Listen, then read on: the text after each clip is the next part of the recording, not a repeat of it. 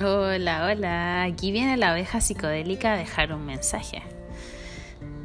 Oveja psicodélica dice, nunca me ha interesado encajar en la norma social, ni siquiera la impuesta por mi familia.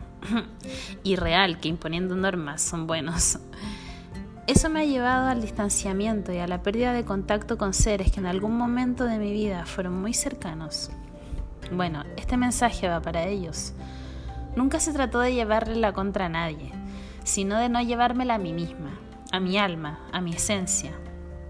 Antes que todos y todo, estoy yo, mi espíritu, y grita fuerte y es impetuoso. Lo siento en el pecho y es una llama ardiendo comparada solo con el mismo sol. Cada vez que sigo su mandato, cosas maravillosas pasan y me ha llevado a vivir en la magia misma. Mi corazón se llena de gozo cuando siente su llamado, porque sabe que algo mágico está por suceder.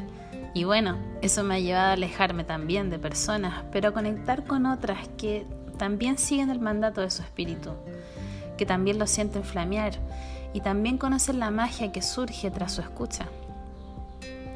Lo único constante es el cambio y tengo claro que si yo cambio por dentro, siempre estaré cambiando por fuera. Vamos creciendo, vamos aprendiendo, vamos mutando.